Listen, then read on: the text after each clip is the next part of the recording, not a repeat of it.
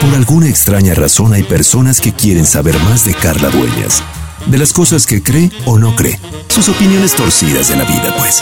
Así que, porque usted lo pidió, aquí está el tan desesperado podcast de Carla Dueñas. Oiga, párele, párele, ¿eh? Ni estoy tan desesperada, ni torcida, ni todo es sobre mí. También tenemos invitados y hablamos de cosas importantes para el mundo. Pero bueno, no nos vamos a pelear, ¿verdad? Aunque todo lo que ocurra en estos podcasts será fuera del aire. Bienvenidos.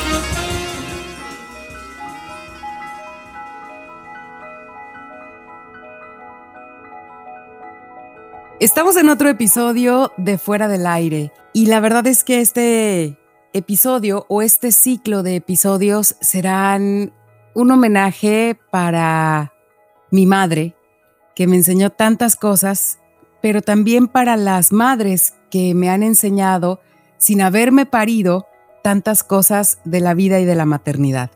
La verdad es que cuando uno entra a trabajar a cualquier empresa, uno no entra con la ambición de ganarse buenas amigas o amigas para toda la vida tampoco eh, espera uno que, que ahí vaya a encontrar el mejor consejo, el mejor ejemplo o una aliada o un aliado. La verdad es que he sido muy afortunada porque hace ya más de una década que tengo la fortuna de conocer a una mujer que si bien les puedo hablar de su vida profesional, de que es licenciada en Ciencias de la Comunicación, de los más de 20 años que tiene trabajando en la radio, en operaciones, en ventas y que es una experta en prácticamente todos los departamentos de la radio. La verdad es que hoy les quiero presentar a una mamá New Classic. Ella es Mónica Escareño y le agradezco muchísimo que dentro de todas las actividades que tiene y todos los deberes y los placeres que también se da, hoy me haya regalado estos minutos para este fuera del aire. Muchísimas gracias, Moni. ¿Cómo estás? Hola, Carla. Muy contenta, muy emocionada. Aparte me siento muy honrada que estemos aquí eh, transmitiendo con tu público. Eh, muy honrada, muy honrada. Qué padre poder estar juntas. La verdad es que cuando me puse a pensar, Moni, en esta serie de entrevistas que quiero hacer o pláticas que, quiero durante el mes de mayo eh, realizar para que más o menos las mujeres, las mamás, las radioescuchas, eh, todas, todas estas eh, New Classic que nos escuchan, pues también se den cuenta de que hay distintos tipos de, de, maternidad, de mamás, ¿no? Y que, y que hay algunas que pueden o no caerle bien a ciertos estándares, que hay algunas que me van a decir, oye Carla, pero es que es una madre desnaturalizada esta que tú admiras, o a lo mejor esta es una hija de su pinche madre también, esta que tú me vienes a presentar aquí.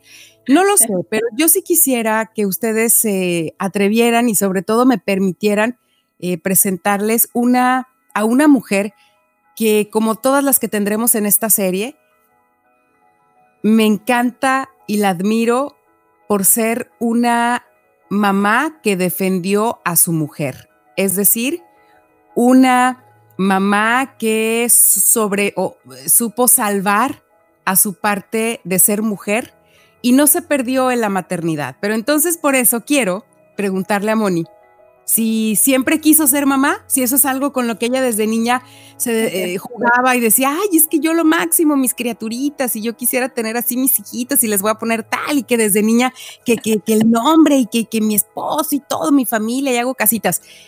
¿Siempre quisiste ser mamá, Moni? No, Carla, la verdad es que no. La verdad es que no.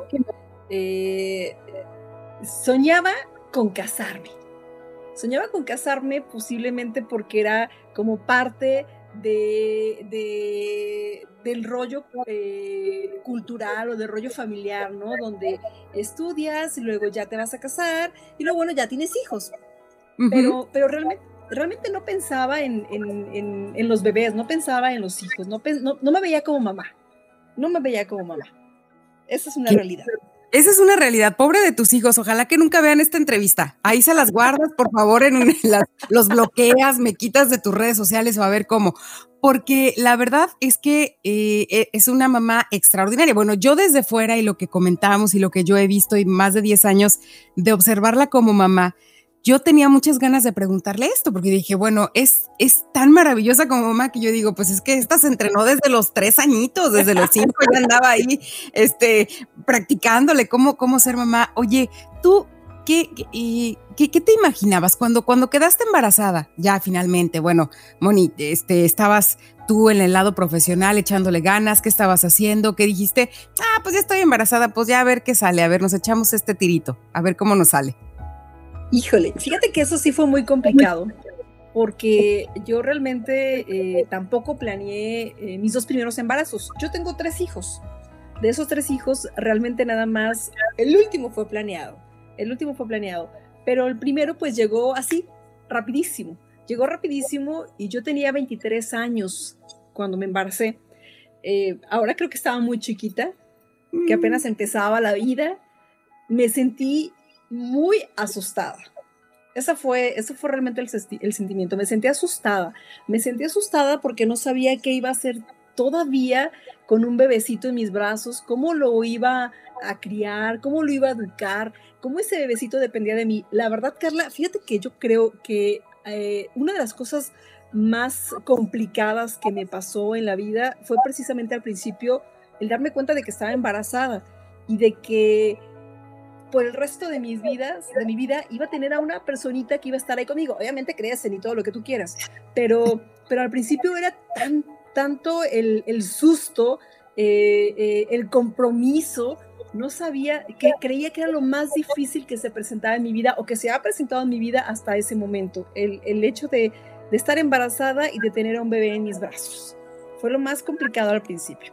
Después fue cambiando la situación, pero al principio fue muy complicado, fue muy estresante, muy estresante. Durante tu embarazo, Moni, eh, llegabas a pensar así como, ay, ¿qué, qué, qué era lo que te ocurría? O sea, eh, de repente decías, ay, qué emoción, me está creciendo mi, pancita, este, me están creciendo mis senos, este, ay, ya no me cierra la ropa, ay, qué padre, tengo náuseas, qué emoción. Este, no, o sea, ¿qué, era lo que, lo que le pasaba a Mónica Escareños, mi, mi querida mamá neoclásica? A ver, dinos. Híjole, fue todo un reto. Fue todo un reto porque déjenme platicarles que mi primer embarazo fue un embarazo achacoso, a más no poder Afortunadamente con ninguna complicación de riesgo, únicamente achaques de vómitos, mareos, eh, muchos ascos, muchos ascos. Eso fue muy complicado para mí. Eso fue muy complicado para mí.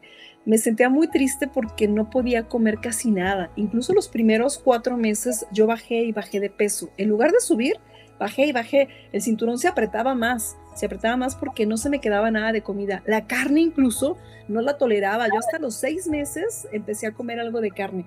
Pasaba por los puestos de tacos que me encantan. Me tapaba la nariz así porque no quería oler nada, las carnicerías. Es más, yo llegué a bajarme de los camiones de transporte público cuando iba a trabajar, que en ese tiempo trabajaba en el área de noticias, porque no podía aguantar las ganas de devolver el estómago era impresionante, era impresionante. Así que la verdad es que yo decía, a mí me decían, ¿sabes qué, Mónica? A los tres meses te desaparecen los achaques, a los tres meses se desaparecen las náuseas. Yo contaba, contaba y no desaparecían. Realmente hasta como el cuarto mes empezó a desaparecer, pero nunca dejé de devolver el estómago en las mañanas. Todas las mañanas era devolver el estómago, todas las mañanas era devolver. ¿Sabes qué? Yo me acuerdo, Carla, que soñaba mucho eh, con la comida yo estaba dormida y soñaba, este sueño no se me olvida, eran con unas galletitas de nuez, porque tenía hambre, porque sí quería comer, pero mi estómago no resistía nada. Me dijeron que comiera galletitas saladas, té de jengibre, aceitunas, bueno, un montón de cosas, muchísimas. Nada me hacía. La verdad es que nada me hacía. ¿Con los tres hijos fue lo mismo, Mónica? No, no, afortunadamente no, imagínate. Yo, yo cuando escucho a las mujeres, miren, déjenme decirles algo, yo ahora estoy eh, muy deseosa de ser mamá, eh, pero bueno, no se ha podido realizar este sueño que ahora tengo compartido con mi, con mi esposo, pero la verdad es que cuando yo escucho estas historias de que desde el primer mes o los dos meses empiezan los achaques y demás, digo, ¿y cómo se animan al segundo? Y luego al tercero, vámonos. O sea, yo digo, pues, a ver, ¿cómo está el equilibrio entre que cuando nace, qué pasa entonces? Dices, ya se te olvida por lo maravilloso que es de verdad. Ay, deja de eso, Carla. Recuerdo que cuando salí de eh, el primer parto, pues mis partos eh, yo los tuve psicoprofilácticos que ahora hoy en día se le conoce como partos humanizados, que es que no es otra cosa más que el todos naturales, digamos. Exacto, exacto, que sea todo natural, que, que, que, sea lo menos invasivo para el bebé, lo menos invasivo para ti, donde haya mucha participación de la pareja, si es que tienes pareja, eh, muy padre, te hacen, te hacen en mucha conciencia, ¿sí? Bueno, es algo del parto, salgo de, del, del parto al día siguiente, eh, con el bebé en los brazos. Y la primer broma que me hace la, eh, eh, la enfermera, yo estaba en la habitación número 11 y me acuerdo que nos despide la enfermera y nos dice a los dos, aquí los espero el año que viene. Uf, yo sentía que le mentaba la madre la enfermera. Sea, ¿cómo era posible que me estuviera diciendo eso? Además, pues yo no iba a tener un hijo inmediatamente. O sea, no, no, no, no, no, claro que no. Iba a buscar algún método anticonceptivo, cómo espaciar a los niños. No, no, no, no, no, no. Lo, lo que menos venía a mi cabeza era que yo me iba a volver a embarazar. Pero deja que te cuente. Así fue tal cual. Yo al año, un mes, ya estaba pariendo ahí otra vez. Es verdad, es verdad. Y yo recuerdo que cuando estaba ya con los dolores de parto de mi segundo bebé, que es David, y tomaba a David, mi esposo, de los brazos en cada contracción. Me acuerdo que lo apretaba muy fuerte en cada contracción y yo decía, pero si yo dije que ya no volvería a estar aquí, o sea, yo dije que esto no se iba a volver a repetir, ¿cómo se me olvidó? pues sí se te olvida, en realidad sí se te olvida, sí se te olvida. Se te olvida. Además es, es, es, que es, es algo que, que de verdad em, compensa y rebasa y desborda cualquier miedo. Absolutamente absolutamente, sí lo hace. Eh, incluso estás, eh, eh, en mi caso, que, que, mis partos fueron naturales, que nacieron los bebés en la habitación, con acompañante, con el papá habladito. Mm, el dolor era tan intenso en cada contracción, pero al momento de que pasaba y que el bebé nacía, todo se te olvidaba, era como mágico era como mágico. Aparte el dolor desaparecía después de la contracción, era mágico para mí, era mágico. Entonces ya al tener a tu bebé en los brazos, por ejemplo a Mónica, eh, realmente era para mí, cada, cada, cada que cargué a uno de mis bebés después de que nacía, era comprobar para mí que creo en un Dios, era comprobar que Dios existe. Decía, a este bebecito lo traje durante nueve meses en mi estómago, eh, esta cosita salió de mí, era maravilloso. Es maravilloso. Oye, es maravilloso. Mónica, bueno, ya pasaron los violines, los pajaritos así, todo emocionante, todo así son flores y ya este, escuchamos así la música de Disney y demás. ¿No? Ahora cuéntame en qué momento, ya teniendo a tus tres hijos, ¿no? Porque además, Mónica, les eh, comento que es mamá de tres hijos, como ya lo dijo, y, que bueno, en su momento, pues también trabajaba, pero luego dejó por ahí el, el trabajo este, lo suspendió. ¿Qué fue el momento, de los momentos más difíciles que, recuerdas?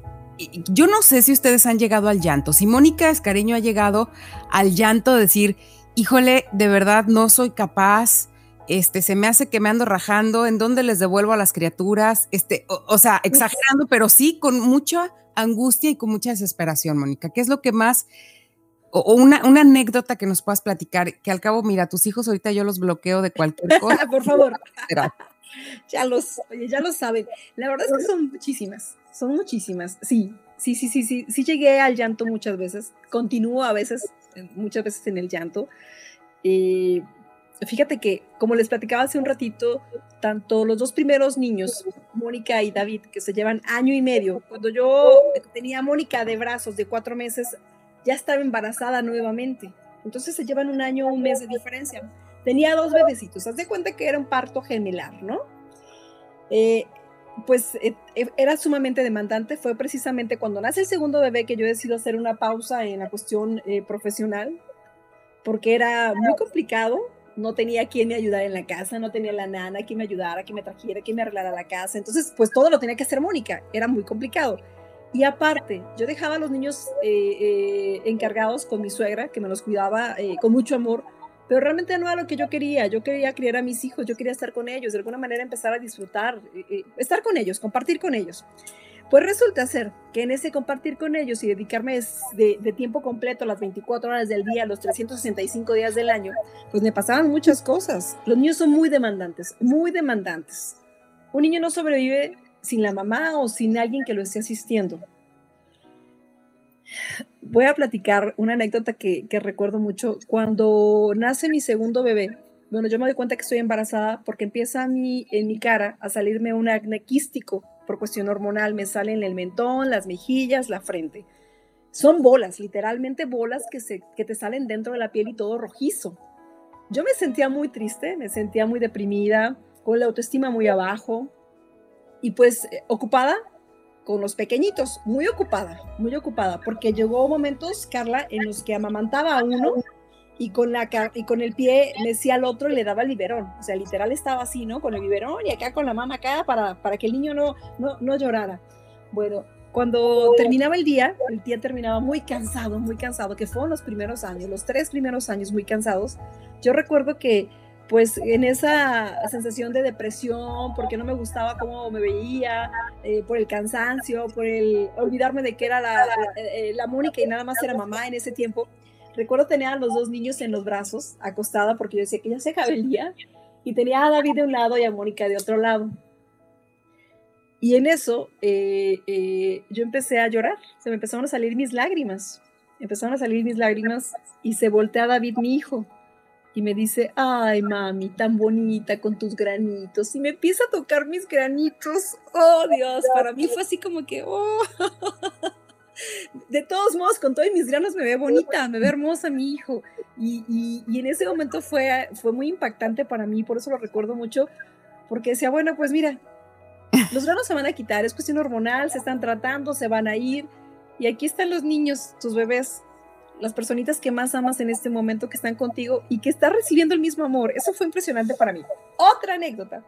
Pues yo usaba carriolas dobles, porque traía dos bebés, uno adelante, otro atrás ya iba al mercado, me iba al tianguis con mi carriola a comprar las cosas. Siempre los ponía con su cinturón para que no se movieran. Pues resulta ser que un día, caminando por la calle, uno de ellos se para, el día adelante. David, no sé cómo se, se, se desabrochó, se me para de la carriola. Entonces suelto la carriola de la base, me voy hacia adelante para sujetarlo otra vez. Pero cuando hago eso, la de atrás, Mónica, se para también de la carriola. El de adelante, David, se me va de frente, se estrella en la, en la banqueta y la otra se va hacia atrás y se voltea la carriola y se estrella en la cabeza. Oh, Dios mío, ¿yo ahora qué hago, por Dios? Pues en ese mismo momento hay ángeles en todas partes. Iba pasando una de mis amigas, que era mi vecina, en una camioneta junto con su esposo. Se paran los dos a media calle y rápido me asisten, ¿no? Bueno, yo no sé qué pasó porque no me acuerdo. Uno levantó la carriola, la subió a la cajuela de la camioneta, el otro levantó a un niño, yo agarré el otro y nos subimos. Y yo todo el camino lloré y lloré y lloré y lloré. Y así como esa, Carla, me pasaron muchas más, muchas más, muchas Ahora, fíjate, esto, esto ya me alivia, porque entonces, bueno, ya, ya digo, bueno, no, todo es así como nos lo pintan en los comerciales, que yo grabo montones de esos de Nestlé, de Nivea y de todo, así. No, no, no, no, no, bueno, es una cosa impresionante el, el, paraíso en el que viven. El tema eh, físico, el tema práctico, ¿no? Hace poco platicaba también con, con otra amiga y le decía, Fíjate nada más a dónde vamos a llevar el milagro, Mónica, el milagro de ser mamá, eh, que como tú dices ahí, dijiste, si hay un Dios, no hay duda, a la parte psicológica de, hay alguien que ha convertido mi cuerpo en otra cosa, ¿sí? En, otro cuerpo que yo no conocía, y cuando ya no está dentro de mí, tampoco dejó al cuerpo que estaba antes de él, ¿no? Y, y aparte de todo, le tengo que poner un altar porque es un milagro, ¿no? Es el milagro de la maternidad y yo estoy con granos en la cara, con un cuerpo que no reconozco y aparte tengo que salir en las fotos súper bellas para que estén así en la sala y todo. Y a ver, Moni, explícame cómo funcionó para, para ti, porque no, uno no puede hablar para todas las mujeres ni, ni para todas las maternidades, pero para Mónica Escareño, que yo admiro tanto, yo quisiera que me dijeras cómo funcionó para ti esto que te platico, estos ejemplos que seguro, no sé si los pasaste, los pensaste y hasta sentiste culpa de, haber sentido que, híjole, pues llegaron aquí los invasores y no los de Nuevo León, sino los de mi cuerpo y mi vida, ¿no? Sí, sabes que, que para mí esta parte fue un conflicto grande, fue un conflicto grande. Eh, el embarazo a mí me trajo muchos, muchos kilos. Y la verdad es que ahora me pregunto, y, no, ni no era descuido, porque realmente ni siquiera comía tanto. No sé qué pasó, que yo, yo, yo subía 25 kilos en cada embarazo, en dos de mis embarazos, 25 kilos.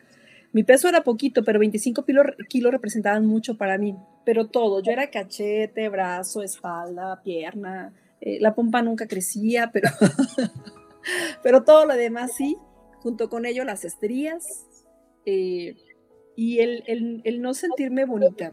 Fíjate que, eh, como tú bien lo dijiste, esto es para Mónica, porque hay muchas mamás que les encantaba estar embarazadas, a mí no me gustaba mucho estar embarazada. ¿A qué me refiero? No, mm, no disfrutaba tanto. Claro que sí, el sentir al bebé, la pancita, eh, ponerte a lo mejor una ropa bonita, pero eso de vez en cuando, no era todo el tiempo. Para mí no representaba eso. A mí no me gustaba subir tanto de peso, no me gustaba, o sea, eh, y, y, lo he compartido con ellos y lo saben, la gente que me conoce lo sabe. No me gustaba el terminar el embarazo y tener tantos kilos de más y tardar tanto tiempo para poder recuperar mi peso, realmente, eh, y con todo lo que se, se, se, revuelven las hormonas, Carla, porque es como eh, eh, un disparo fuertísimo que te llega y, y, que a mí, a mí de manera personal me impactaba mucho.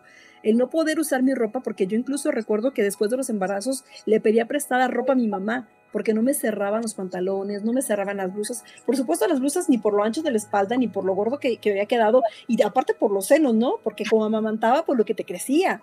Entonces, pues, si no, no, no era bonito. ¿Sabes por qué? Sentía que se perdía una parte de la sensualidad para mí.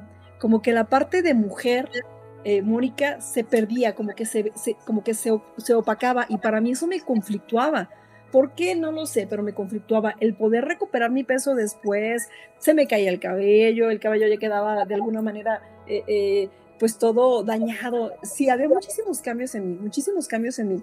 Incluso eh, se me afectaba la cuestión de, los dientes, porque uno de los embarazos a mis hijos, ya que nació uno de mis hijos, la leche eh, no me acuerdo qué cosa le hacía alergia, entonces me prohibieron que yo tomara lácteos, sentía que me estaba descalcificando. Sí, sí, sí. La verdad es que como bien lo dices, realmente sí, sí vemos las cosas bonitas, ¿no? Y vemos a la mamá con el bebé bonito acá y en el momento de que está dormidito le sonríe y le pone la mano en el pecho. La sube rápido. Está llegando el niño. Hay que subirla rápido al Instagram porque dura 14 segundos ese momento. Faltan todavía 23 horas con no sé cuántos minutos, pero esos cinco segundos hay que tomarlos, ¿no? Porque de verdad que es, una, es, es, un gran reto. Eso es lo que yo quisiera que con estas entrevistas dejáramos de, hacer tan, de, mistificar, o sea, hacer tan místico y hacer tan, este tema de la, de la maternidad, eh, no solamente son esas fotos del, del Facebook y del Instagram, es, todo lo que, lo que existe para que y representa una, una mujer que además, y quiero que aquí nos trates de platicar, Moni, cómo es que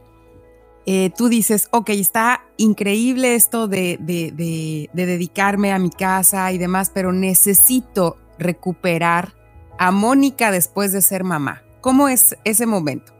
Fíjate que esta pregunta que me haces me encanta porque, porque parte de esta pregunta se ha convertido en, en mi pasión por muchas cosas, por mi programa, por mis chicas, por mis amigas, pero sobre todo por mí pues hice una pausa yo laboral para dedicarme, como dije hace un ratito, en cuerpo y alma a, mis hijos. Y es algo que, no me arrepiento, es algo que, me gusta, que me siento orgullosa. Y fue una decisión personal, fue una decisión personal, porque hay, es importante decir que, hay muchas mujeres que no tienen la oportunidad de decidirlo.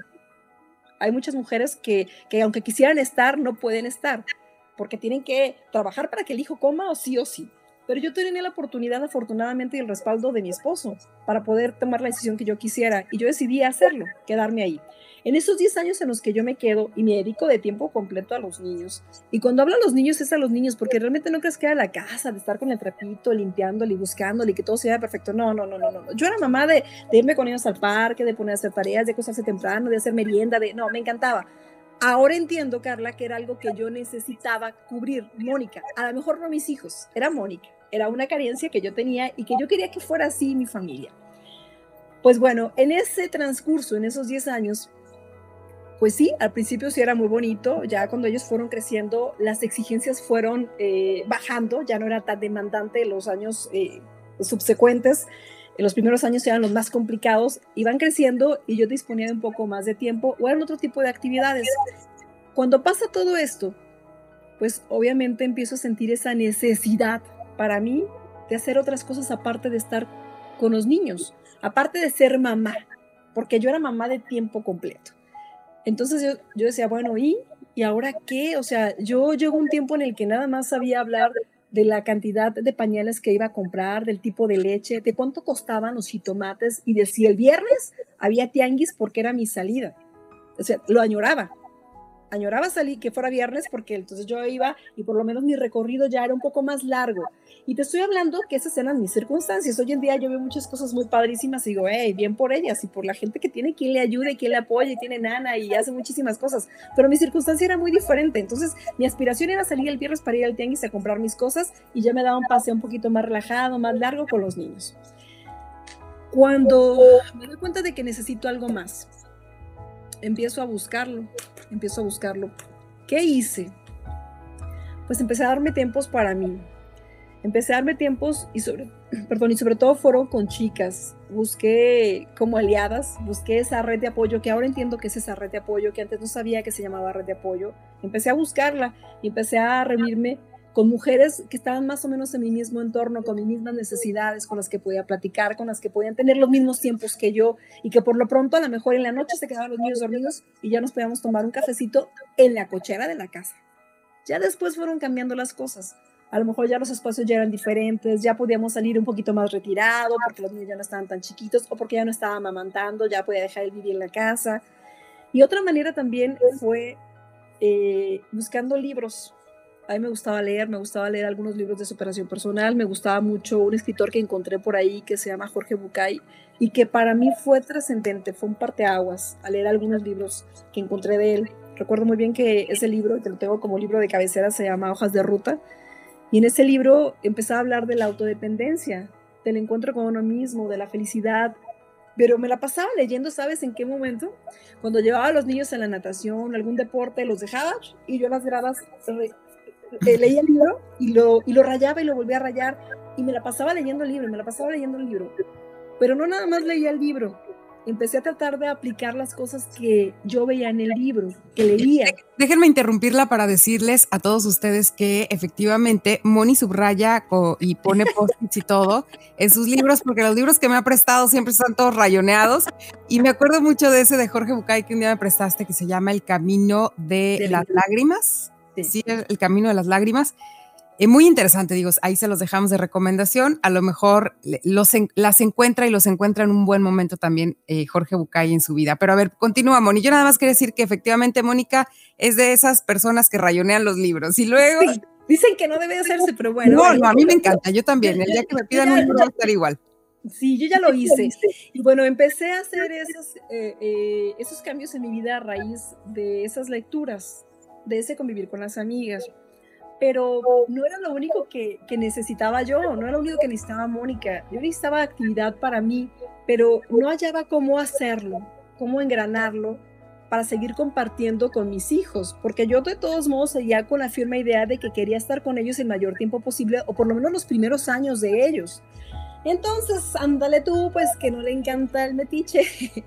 Me meto como presidenta de colonos de, la colonia en la que vivía y ahí empiezo a desarrollar actividades con los vecinos. Y realmente sé que, que, que, que el haber hecho esto era más por mi necesidad de hacer otra cosa independiente a lo que era la mamá. Algo que nada más involucrara a Mónica. Y pues eso empecé haciendo reuniones con los vecinos, buscando cuáles eran las necesidades de la colonia, buscando al presidente municipal. Mi abuelito hubiera dicho que eras una argüendera. Pero bueno, vamos a decir que tú organizabas allá la colonia, vamos a ponerle de esta manera. Sí, sí, sí, yo era la argüendera y entonces me la pasaba, o me salía con mis niños en la tarde y empezaba a pegar en las, en las puertas los avisos para las juntas donde los íbamos a esperar, o ya cuando se iban ellos a, la escuela me iba a tocar la puerta de los regidores para que fueran a la colonia y atendían las necesidades del parque, o organizábamos en aquel entonces los miércoles ciudadanos y que se fueran a la casa para ver qué onda. Estas cosas poquito a poquito.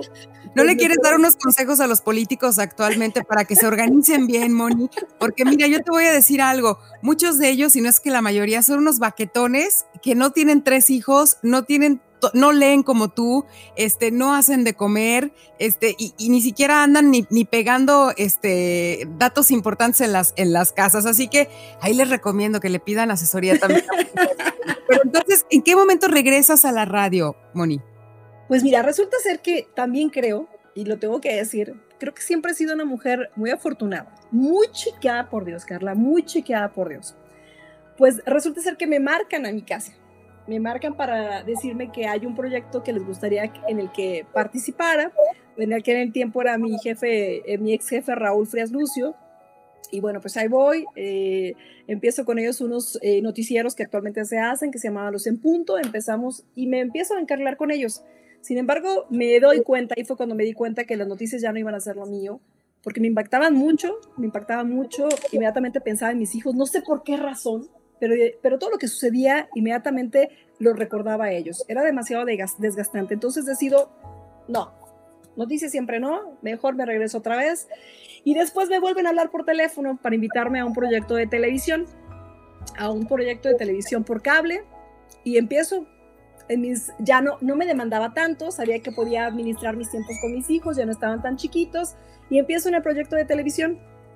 Cuando me piden que le ayude a comercializar ese proyecto el compañero, entonces cuando me pide eso dije, bueno, yo estoy en un momento de mi vida en el que estoy haciendo muchos cambios, en el que estoy tratando de retarme, en el que estoy queriendo salir de mi zona de confort, y yo quiero demostrarme que sé hacer cosas diferentes aparte de las noticias, que fue donde siempre trabajé.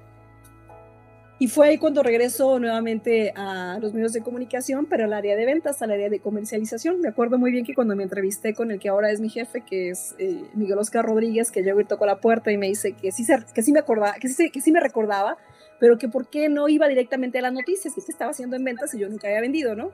Y la respuesta fue pues que me estaba dando la oportunidad de hacer algo diferente, que quería probar que podía hacer algo diferente y que estaba haciendo cambios en mi vida y que era importante para mí hacer cosas distintas. Pues bueno, pues ahí empezó. Ahí empezó de lleno cuando regresó eh, a los medios de comunicación por completo. Ya mi hijo más pequeño, Saulo, tenía seis años y me incorporo de lleno.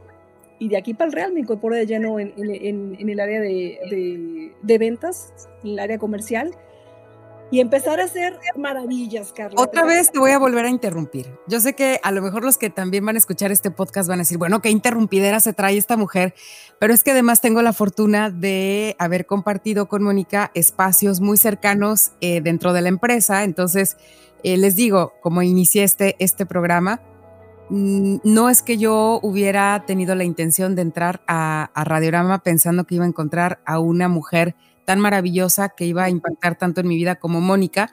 Entonces, cuando yo la vi y la conocí, yo no sabía que Mónica tenía tres hijos y que además, bueno, pues tenía, había iniciado en noticias, yo la encontré en ventas. Y ahora sí les puedo decir, sin temor a equivocarme, que Mónica es una de las vendedoras líderes de la empresa y Guadalajara es una de las, es una de las eh, sedes o las plazas, como nosotros le llamamos, que más venden todo el país dentro de Radiorama. Entonces, imagínense nada más de estar la pobre ahí con los dos chamacos, de que la de uno el seno y el coseno, y subo el dos y bajo el cero y lo toca. Ahora, bueno, pues es una de las ejecutivas más importantes. Yo lo tengo que decir, porque si lo dices tú van a decir vieja presumida, pero entonces ya si lo digo yo, ya se escucha bien. Por eso te tengo que interrumpir, Mónica, y que nos digas ahora cuál es de todo esto, porque me encanta desde, híjole, estoy embarazada, ay, me, me gomito en las, en las mañanas, híjole, pues 10 años con mis hijos en lo que crecen y les hago fiestas infantiles y ahora regreso y regreso también con el reto de las ventas, ahora tienes otros retos y la verdad es que estos me encantan porque, porque yo ya puedo verte tan completa, eh, haciendo todo a la vez como la gran mayoría de las mujeres que además son mamás, malabareando todo de una manera magistral, que ya quisieran, como te digo, muchos que pretenden andar en tantas cosas a la vez y que nada le pegan. Hay muchas mamás, y yo me atrevería a decir que la gran mayoría, pero en particular esta mamá New Classic que yo admiro tanto, que es Mónica Escareño, malabareando grandes proyectos. Platícame, por favor, de, lo, de los más grandes que, tienes que andar ahí, este, pues sorteando también entre tu vida eh, y, y obviamente tu familia. Es decir, ¿de cómo lo combino? ¿Cómo lo combinas? ¿Qué, es lo que haces hoy? hoy ¿Cómo se llama? Lo que hago hoy, ¿cómo Ah, va, que va. Este, ¿cómo, ¿Cómo es que Mónica eh, hoy tiene estas, estas joyas que, que, de verdad son maravillosas porque ya es, ya tu programa es creo que un cúmulo de lo que has aprendido y de lo que has caminado también en la radio. Sí, fíjate que que desde que yo entré eh, a, los medios de comunicación y cuando yo entré a la década 1250, que es la estación en la que yo nací, eh, pues trabajaba en el área de noticias, como les platiqué, pero siempre soñé con tener un programa, siempre quería tener yo un programa para, para hablar. No me acuerdo de qué, pero yo quería hablar. Cuando se me ofrecía el espacio, se me ofrecía el espacio en los fines de semana, yo no tenía oportunidad, mis hijos estaban chiquitos, era el momento en el que descansaba, entonces yo decía, bueno, pues no, ahorita no es el momento. Y así se fue dando la vida, ¿no? Así fue transcurriendo con todo esto que les platico.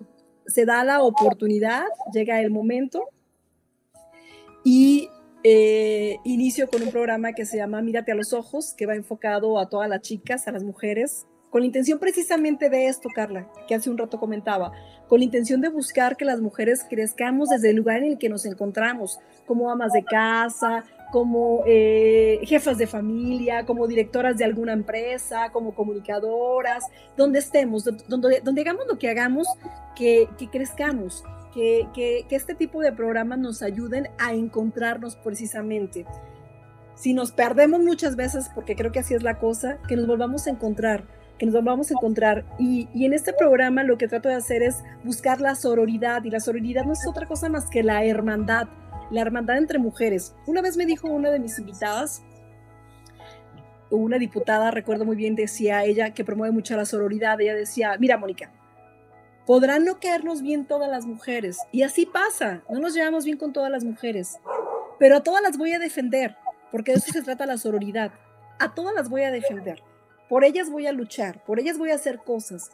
Y bueno, el programa de eso se trata, de poderle dar algo que abone a todas las chicas a su crecimiento en todos los aspectos. Este programa viene siendo un reflejo de ese caminar, de ese transcurrir, de eso que yo hacía con mis amigas en lo chiquito, en lo petit. Van a escuchar ustedes a los perros que están aquí, perdón, van pasando perros por todas partes. sí, de, de ese caminar se plasma en este programa. Entonces yo decía, bueno, si nosotras como ese grupito de cinco o ocho chicas de 10 mujeres impactamos unas con otras que no se puede hacer a través de un medio de comunicación donde se les hable a las mujeres, donde se les platique esto de lo que tú estás diciendo, de lo real que nosotras somos, no de la fotografía y de la supermodelo y de la supermamá o de la superlicenciada, no, de lo que realmente nos pasa, de lo que está atrás, porque cuando llegas después de tu, de, tu chamba, pues te quitas los aretes, te quitas los zapatos, te pones la sandalia, te agarras el chongo y te pones a hacer de comer o te pones a ayudar a hacer la tarea a los hijos o te pones a hacer la doble jornada en tu casa. Y eso es, de eso se trata, de eso se trata uno de mis hijos. Mírate a los ojos y otro que es Saboreando mi ciudad. Bueno, pues estoy diciendo que es súper mamá, súper mujer, súper wow, súper, no me quieren creer. Dice, no, y aparte cocina, y aparte está en su casa y ahorita ya va, a sacar a pasear a los perros, sí. A los perros. Platícame saboreando mi ciudad, porque además saboreando, he visto nacer estas, estos otros dos hijos también importantes en tu vida, pero a mí me encanta porque yo, así como la ven, Mónica, eh, que además hace mucho ejercicio, mucho deporte y le encanta, es bien tragona y eso pues también me encanta porque, yo también soy muy tragona y, y, ella supo combinar y encontró un punto maravilloso entre ese placer que tiene ella por comer, pero además por socializar y además en la radio. Entonces, platícanos ahora de ese otro hijo, a ver, presúmenoslo. Oye, ahora sí como dijeras tú, y además me pagan por eso. No, qué barbaridad, ya ni les digas, si no en una de esas nos dejan de pagar. no, bueno, yo creo que, que, lo padre es que nos pagan por hacer lo que nos gusta, entonces ya no es tanto trabajo, ¿verdad? Es, es algo que siempre he hecho, es algo que siempre he hecho, eso de sociabilizar me encanta. Entonces, bueno, esto nace, fíjate, pues tú me conoces, Carla, durante mucho tiempo en la cuestión de las ventas del área comercial, siempre dicen que uno vende lo que a uno le gusta. Entonces yo, bueno, mis clientes, restaurantes, hoteles, cafeterías, eh, bares, no, no es cierto, nada más bares, hasta ahí. Y es una maravilla salir con Mónica, porque entonces en todos lados nos lleva y a todos lados la conocen y bueno, pues ya sabrán. Pero entonces, sigue Mónica, perdón, es que me estoy, acordando de esas buenas épocas. Ah, ya sé, te extraño. y fíjate que, que, que bueno, pensando en esto, yo decía, pues podemos hacer algo así padre, podemos hacer algo así padre donde se combine, donde le demos promoción, donde la gente venga y platique, donde busquemos los lugares de promoción para nuestra ciudad, porque aparte, pues Guadalajara, yo creo que es una ciudad eh, muy importante, pero es una ciudad muy rica en todo lo que ofrece, en todo lo que ofrece de gastronomía. Guadalajara, eh, olvídate, en donde quiera encuentras cosas, ¿no? Desde puestitos de comida hasta fonditas, hasta restaurantes gourmet calificados con Michelin y toda la onda. Entonces, bueno, pues eh, se presenta también la oportunidad, me platica algo de esto mi director, yo ya traía a, eh, ya como algún un, gusanito, una cosquillita que quería presentar, llega la pandemia, se detiene, pero luego me lo proponen y pues ¡as! se da. Por eso vuelvo a repetir que soy afortunada y que dentro de las eh, crisis se dan grandes oportunidades, porque precisamente este programa surge durante una gran crisis que fue la pandemia. La intención era apoyar y es apoyar a todos esos, eh, a ese gremio de la hospitalidad que ha sido tan golpeado. Entonces, pues ahí empiezo y ustedes van a saber que, que cada ratito mandando el mensajito a Carla, eh, eh, Carla, oye, ¿cómo se dice? Oye, Carla, ¿cómo le hago? Porque bueno, yo no soy una locutora, eh, yo empecé conduciendo un programa, pero pues tú eres una locutora eh, comercial, eres de mis preferidas, no lo voy a decir, no, no, no, quiero que la gente piense que porque estás aquí enfrente, pero bueno, tú lo sabes, eh, para mí eres de mis mejores locutoras y, y, yo empecé a hacer esto, ¿no? Porque pues la aunque yo soy comunicóloga, pues nada tiene que ver con que seas una locutora, ¿sí? Y, y tú tienes una formación profesional y tú eres una experta en esto, tú das clases para eso entonces yo tocando la puerta de Carla, mandándole mensajes y escribiéndole, pues para pedir asesoría, sí, para empezar a hacer las cosas lo mejor que se pueda. Pues ahí estoy precisamente con Saboreando mi ciudad, con Saboreando mi ciudad en Éxtasis Digital. Y, creo que es un proyecto que, está dando frutos, es un proyecto que, que, está gustando, que la gente nos escribe, que la gente comparte, que a la gente le encanta decir lo que come, que a la gente le gusta que le recomiendes, que le muestres lugares bonitos, que le muestres lugares ricos. Y ha sido una gran oportunidad para mí y creo que de muchísimo crecimiento, de muchísimo crecimiento. Que se ha aumentado el, trabajo, la chamba, sí, parece mm. que ya vamos agarrando el rollo, parece que ya vamos enrolándonos eh, pero son dos grandes proyectos, son dos grandes proyectos. Incluso quiero compartirte que en este mes pasado, en abril, el 6 de abril, cambié de horario en el programa de Mírate a los Ojos y, y para mí fue una, un gran premio, una gran consolidación, porque como hace rato decía, yo soñé con tener un programa dentro de esa estación, que era la de acá pero yo quería ese horario específico. Yo admiraba a dos mujeres así como te admiro a ti. Yo admiraba a dos mujeres, a una chica que estaba en ese programa, en ese horario, durante muchos años, antes, hace años atrás. Y, y me encanta recordarla, incluso, bueno, pues ella ya no está aquí eh, acompañándonos en este mundo, ya se nos adelantó, pero me encanta recordarla y, hacer honor a ella. Hago algo muy diferente a lo que ella hace, pero para mí era un, horario muy importante, pues por fin se da la oportunidad, ya estoy ahí y, me encanta decir que esto que uno sueña se cumple y que esto que en lo que uno, trabaja se hace realidad, se hace realidad definitivamente. Y así me siento ahorita, me siento en las nubes porque estos dos proyectos pues van caminando, van caminando y afortunadamente han sido bien recibidos y yo me siento feliz de poder estar al frente de ellos. Fíjate qué interesante, Moni. Y con esto eh, quisiera ir aterrizando esta conversación. Esta conversación es en vivo, aunque después la escuchen en podcast y en YouTube, ¿ok? Nosotros no la planeamos, no ensayamos. No. Sin embargo, Mónica me habló, obviamente ella tiene tres hijos y los conozco y he cantado y bailado con ellos y es una familia maravillosa. Pero en esta analogía que hacías de tus dos hijos, tanto dándole de comer a uno a otro, a uno que se va de cabeza y el otro de frente, y a estos momentos en donde ellos te apapachaban de tal forma que olvidabas eh, la depresión por cualquier cosa física o material que estuvieras pasando. Yo quisiera que ustedes compararan estos dos proyectos que también tienen nombre, como es Mírate a los ojos y Saboreando mi ciudad en estos momentos. Y cómo Mónica ha hablado con la misma pasión, con la misma emoción, con, la misma, con el mismo desborde de estos dos proyectos como habla de sus hijos. No es que unos valgan más que lo otro, es que estamos hablando con la misma mujer apasionada, ¿sí? Ella no va a soltar a sus hijos y no los va a dejar por un proyecto, pero el mismo corazón y las mismas tripas y, y la misma angustia de esa misma Mónica está presente en todos estos momentos. Por eso yo quisiera preguntarte, Mónica, ¿hubieras dedicado toda tu vida al cuidado de tus hijos y a ser ama de casa? No, definitivamente no. Definitivamente no. No, porque como tenía claro el que quería dedicarles un tiempo y el mayor tiempo posible y sus primeros años de estar con la mamá de tiempo completo, también tenía claro que quería regresar, que quería retornar, que quería continuar con mi vida, con mi proyecto laboral. Porque hoy, hoy, hoy más que nunca lo compruebo, Carla. Eh, mis hijos no están tan grandes, pero ya son grandes. Ya tengo dos adultos. Mónica y David tienen 19, perdón, 20 y 21 años. Saulo tiene 16 años. Y, y son chicos que, bueno, afortunadamente van bien, van encaminados, van creciendo, pero que ahora ya no dependen tanto de mamá ni de papá. Entonces, ahora ya no necesito estar todo el tiempo con ellos. Ahora ya prácticamente mi labor es más de acompañamiento con ellos. Ahora Mónica tiene todo el tiempo del mundo para poder hacer más cosas. Entonces, ahora yo me, cuando, cuando tú me haces esa pregunta, y si yo hubiera tomado esa decisión, que, que como te comento, no lo pensé, no lo pensé porque no lo tenía en mis planes, porque yo quería seguir con mis planes personales, con mis planes profesionales, pero si yo me hubiera quedado ahí, creo que hubiera sido una mamá frustrada porque no estaría haciendo lo que yo quiero. Con todo el respeto que me merecen las mamás que se dedican a estar de tiempo completo en su casa y que son amas de casa por convicción, porque creo que si eso es lo que las mujeres quieren hacer, yo les aplaudo. Yo les aplaudo y, y mis respetos, porque cada una de nosotras somos diferentes y tenemos necesidades distintas, pero mi necesidad es otra, mi necesidad hoy más que nunca la compruebo que es de continuar con mi camino, con mi vida personal, de tener una vida propia, de tener una vida propia. Y hoy lo agradezco, hoy lo agradezco, hoy lo agradezco.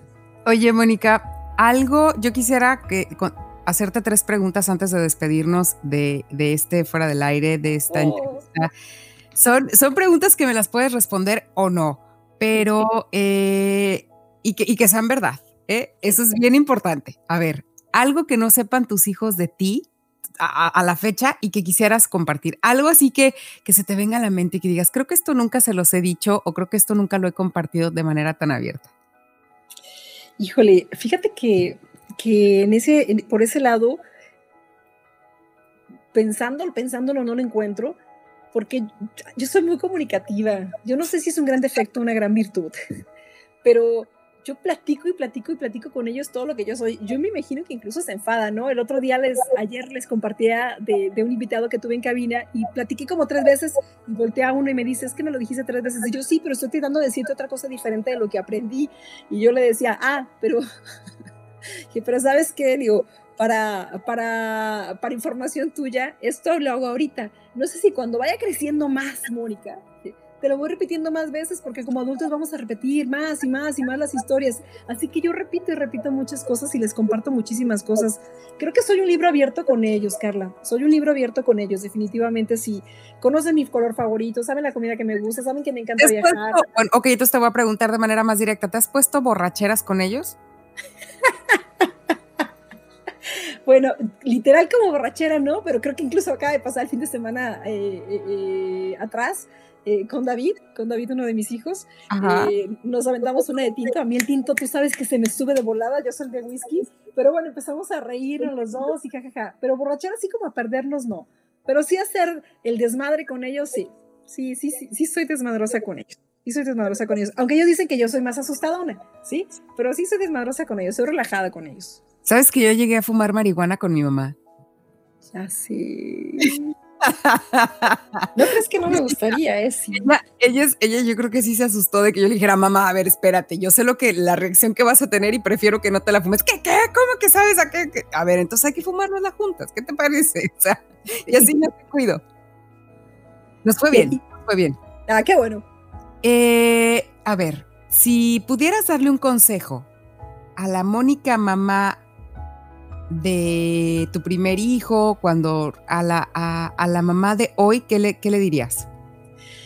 Híjole, definitivamente le diría que fuera menos formal, que se divirtiera más, que no se estresara tanto, que se relajara más, que disfrutara más. Sobre todo eso, que disfrutara más. Mis primeros años fueron muy tensos, mis primeros bebés no los disfruté tanto, los primeros años no los disfruté, estaba tan concentrada o tan ocupada o tan distraída eh, o, tan atenta en lo que eran las necesidades de ellos y el miedo o el temor de poder hacerlo bien, que no lo disfruté tanto como disfruté al tercero. ¿Qué, ¿A qué le tenías miedo? ¿Al qué dirán de ti como buena o mala mamá? ¿O a qué diría Mónica de que si lo está haciendo bien o mal? ¿O a qué, a qué le tenías miedo? Creo que era mi exigencia personal. Eh, voy a confesar que creo que es uno de mis grandes defectos, eh, la autoexigencia que a veces está bien, pero a veces sobrepasa, y era la autoexigencia. La autoexigencia, eh, eh, no tanto al quedar bien con la gente, más bien al saber si yo lo estaba haciendo bien, si ellos iban a, crecer como buenas personas, si lo que yo hacía para ellos era lo ideal, eh, sí, demasiado preocupada en, todo este tipo de cosas que, que, hoy me doy cuenta que realmente no eran tan importantes. Eh, en otra cosa también, ¿sabes qué? Que ahorita recuerdo y que creo que eso, es, eso sí me lastima un poco más, es en, el, en exigirles tanto a ellos como niños, en pedirles que hicieran cosas, determinadas cosas para que se comportaran más como adultos, ¿no? Y ahora, y ahora a esta edad, cuando veo, por ejemplo, cuando veo a las mamás, cuando me toca estar con niños, con familias, donde están al niño regañándolo por todo tiempo, este, diciendo lo que debe hacer esto, que debe hacer aquello, me da risa, Carla, me da risa porque me veo en ellas, porque me recuerdo en ellas y porque hoy me doy cuenta que realmente eso no es tan importante, que hay otras cosas más importantes eh, como el que el niño se relaje, como que el niño se confíe en ti, como que el niño sea pleno, que el niño sea feliz. Creo que esos eran los principales los consejos que hoy me daría en día. Sí, que hoy me daría en día, por supuesto. Sé feliz, sé feliz, relájate, disfruta. Exacto. Ensúciate con ellos. No pasa nada, sí, no pasa nada. Gatea, enmúrate. Utiliza la ropa que tú quieres utilizar, no importa que no estés combinado, no importa que seas greñudo, no, no importa. ¿Cómo quisieras que te recordaran tus hijos? Ay, me gustaría que me recordaran como una mamá feliz, como una mamá feliz y apapachadora. Sí, sí quisiera que me recordaran así. Porque soy muy regañona. es cierto. Nosotros, bueno, yo les quiero compartir. Antes quiero agradecerle a todos los que se reunieron, se juntaron, comentaron. Este, ay, mira, por aquí, bueno, no sé si puedes poner, aquí algunos comentarios. María Jiménez, eh, hola Carla también, hola Moni, hola María, que desde el principio se unió con nosotros. Eh, Malú también, grandes mujeres, toda mi admiración. Moni, gracias Malú, te mandamos un abrazo. Eh, un hombre, aquí Joshua, para, para los New Classics también es la preferida.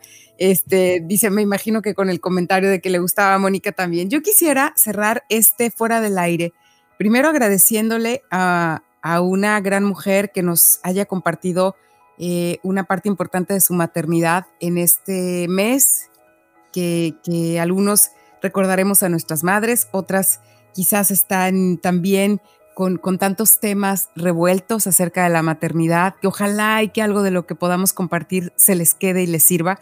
Pero yo quisiera decirle a Mónica Escareño, mi mamá New Classic, que yo tengo algo muy grabado de ella y que con eso yo también lo voy a aplicar si algún día llego a ser mamá. Y es, algún día, Mónica, eh, estando, ya saben, guapísima como la ven los que están en Facebook y si no los que no la están viendo, pues búsquenla en Facebook. Y entonces yo la veía ocupada y de repente me dijo, es que tengo que ir a hacer la comida, déjame ir a comprar el, el pollo, el pescado, porque aparte fresco y entonces, y córrele y voy a ir a recoger a no sé quién del teatro porque está estudiando. Y dije, Mónica, Mónica, o sea, qué bárbara, ¿cómo haces tantas cosas? Y eres eres alguien extraordinario. Le digo, y de, repente le dije, ¿cómo, ¿cómo sabes que eres una buena mamá? ¿Cómo, ¿Cómo es que yo un día puedo saber que yo voy a ser una buena mamá? Yo pensando en, tengo que ir a recoger el pescado, el pollo, hacer, verme guapísima, andar en tacones, este, ir a, recoger al teatro a mi hijo, ta, ta, ta, ta, ta, ta, y dije, a ver, bueno, que me diga mejor cómo es que yo puedo ser una buena mamá. A ver, dime, dame el tip, aparte de todo este, esto que te veo haciendo. Y me dijo, Carla, el día en el que tus hijos ya no te necesiten al 100%, ese día habrás triunfado como mamá. Muchas gracias por ese consejo, Mónica. Gracias por esta plática y de verdad gracias por ser para mí un ejemplo y una mamá New Classic. Espero que pronto podamos tomarnos esos whiskies o esos tintos y que de verdad siga siendo un ejemplo, no de palabra, que además lo haces muy bien, sino así, siendo tan feliz, eres un ejemplo para muchas de nosotras. Gracias por estuvieron aquí, gracias Chucky por la producción y gracias a Mónica Escareño, mi mamá New Classic. Hasta la próxima. Este fue el desesperado podcast de Carla Dueñas. Si le gustó, compártalo. Si no, también, para que, como en los circos malos, otros también caigan. Y dale con que soy desesperada, que no. Bueno, poquito de repente, a veces. Lo que sí quiero es agradecer a los invitados de este podcast fuera del aire. Hasta la próxima.